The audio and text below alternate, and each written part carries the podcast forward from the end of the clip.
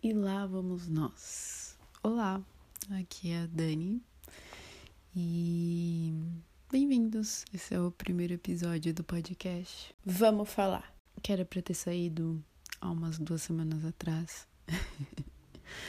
Mas eu acredito que tudo tem o seu tempo, tudo tem o porquê. E, e o podcast ele tem duas vias: o blog e aqui o podcast. Só que quem saiu primeiro foi o texto do blog.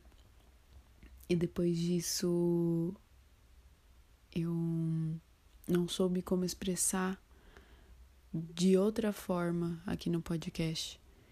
E com o passar dos dias, muita coisa aconteceu, muitas coisas apareceram para mim.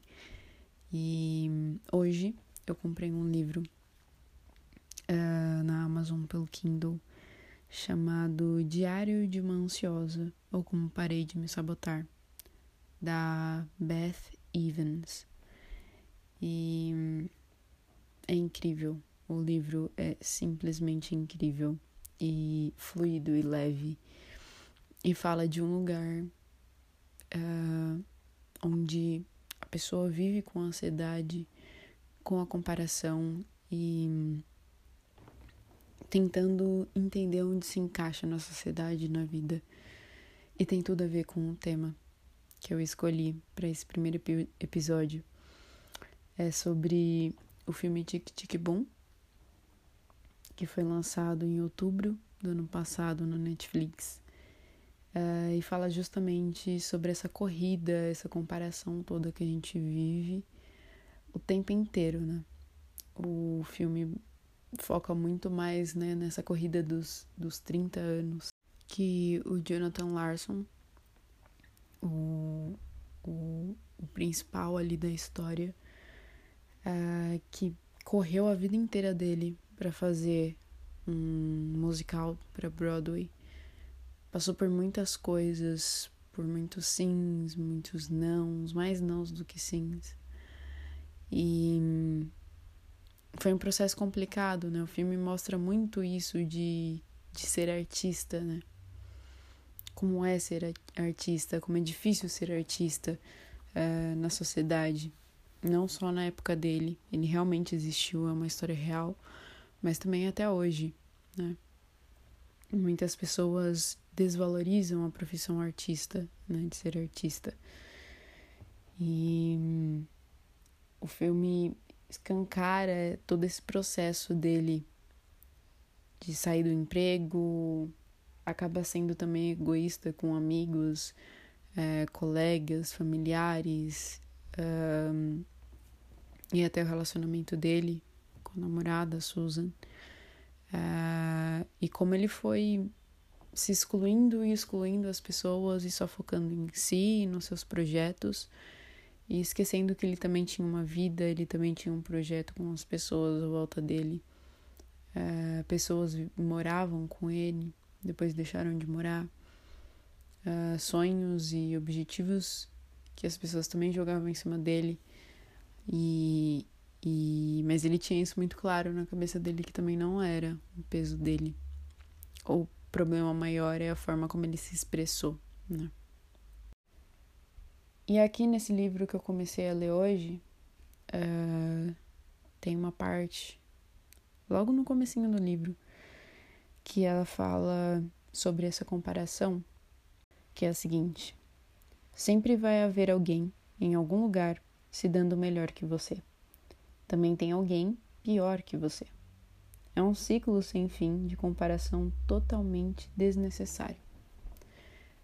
E eu foquei muito isso no texto, porque a gente passa a vida achando que quando chegar nos 30 a gente tem que ter atingido aquela fórmula perfeita de ter o emprego dos sonhos, uma família formada, um carro, uma garagem, cachorrinhos e tudo isso, a casa comprada, né? Não alugada, comprada.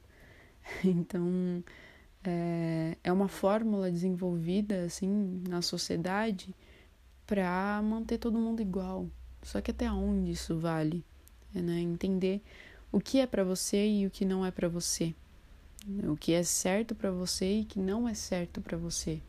Por mais que existam todas essas fórmulas, tudo isso, todo esse peso enorme inconsciente que a sociedade coloca na gente. Isso é para você de fato? E se não for, aprender a lidar com a sua decisão e com o que os outros vão dizer sobre isso. Que as outras pessoas vão acabar julgando porque elas querem que você faça do jeito delas. Porque é assim que foi ensinado. E é assim que elas também fizeram. Ninguém fez diferente ou se tentou, talvez não tenha dado certo. Ou talvez tenha dado tão certo que decidiu ficar só pra ela. Ou sei lá, simplesmente não quis mostrar tanto para as pessoas, porque mesmo dando certo, a pessoa é julgada. E isso entra muito na ansiedade, não só como a patologia, né? Ansiedade como patologia, mas no todo de ficar se comparando, achando que tá para trás, que tá menor que as outras pessoas. Mas isso é um chamado para, olha, tá tudo bem. Vamos com calma, respira, se centra, olha para ti. O que o que é verdadeiro, o que você quer, o que pulsa seu coração, sabe?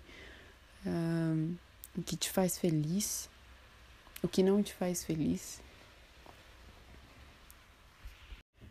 E até na época que eu estava preparando todo esse assunto, estava estudando, eu estudo astrologia, uh, e estava estudando sobre duas casas muito importantes no nosso mapa astral, nosso mapa natal, que é a casa 4, que fala sobre a família, e a casa 10, que fala sobre o profissional. Não o trabalho, mas o profissional. O trabalho é a casa 6. Mas a casa 4 e a casa 10, elas são um eixo e elas são o fundo do céu, casa 4. E a casa 10 é o meio do céu. E elas andam juntas. Se você tá, né, penso aqui na casa 4, alguma coisa você está jogando demais na casa 10 e vice-versa, né? Tem que manter um equilíbrio, é literalmente como uma balança. Isso, lógico, no mapa natal você tem que ver de acordo com os planetas que estão nessa casa e o signo que essa casa se encontra. Uh, e dessa forma você entender como você tem que agir. E olhando para sua vida, você também tem que encaixar isso, não só olhando para o mapa ali, as coisas que te mostram, que te explicam muito sobre a sua personalidade, sobre o seu jeito de ser, de viver, seu modo de pensar. Mas o que, que você está fazendo aqui e agora que está te deixando tão penso? Será que você está focando demais em só estudar, em correr atrás do, da carreira, do profissional?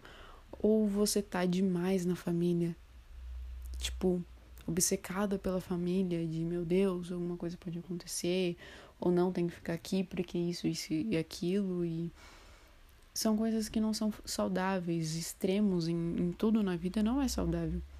Então a gente tem que entender e equilibrar tudo isso. E quando a gente vira essa chavinha e entende isso, a gente tem um grande potencial de fazer a nossa vida movimentar de também fazer nós nos curarmos das nossas ansiedades, das nossas depressões, dos nossos medos. Claro, a gente sempre vai precisar também de uma ajuda, né? Seja familiar, seja um relacionamento, um amigo ou até um profissional, né? Seja em terapias é, holísticas, seja terapias psicológicas, mas é necessário ter esse amparo. Né? Eu levei anos e ainda levo muito tempo para entender tudo o que acontece comigo o tempo todo. Quem nunca? Né? Do ser humano isso. Mas é, se a gente tem uma ajudinha, alguém para a gente contar as coisas, ela fala, olha, pode ser isso, pode aquilo, como você está se sentindo hoje, principalmente se for uma ajuda profissional. Pode fazer a gente chegar em algum lugar, pode fazer a gente se sentir bem. E, e olhar de uma forma diferente, mais analítica, mais criteriosa, mais cuidadosa para tudo o que está acontecendo. Tudo isso é muito necessário, mas também precisamos estar uh, em um processo contínuo de autoconhecer-se e de também sempre questionar as nossas decisões, os nossos passos, tudo o que já aconteceu. Então, o que, que eu aprendi até aqui, até hoje? Eu evoluí, eu não evoluí? No que, que eu melhorei, no que eu não melhorei? E assim a gente começar a criar metas e objetivos para a vida, independente da sua idade, independente de olhar para a grama do vizinho. Não é sobre ser mais verdinha que a sua ou não. É sobre o que é a grama perfeita para você, o que é a vida perfeita para você. Mas sempre lembrando que nada é perfeito. A gente pode ter uma meta, um caminho traçado, saber o que é bom pra gente, mas coisas acontecem, né? Nada fica bem para sempre e que bom, porque são é, essas pedrinhas no meio do caminho que fazem cada um de nós evoluir. Então, olha para trás, olha para o que está acontecendo agora. Alguma conversa que você teve recentemente, se pergunta tudo isso.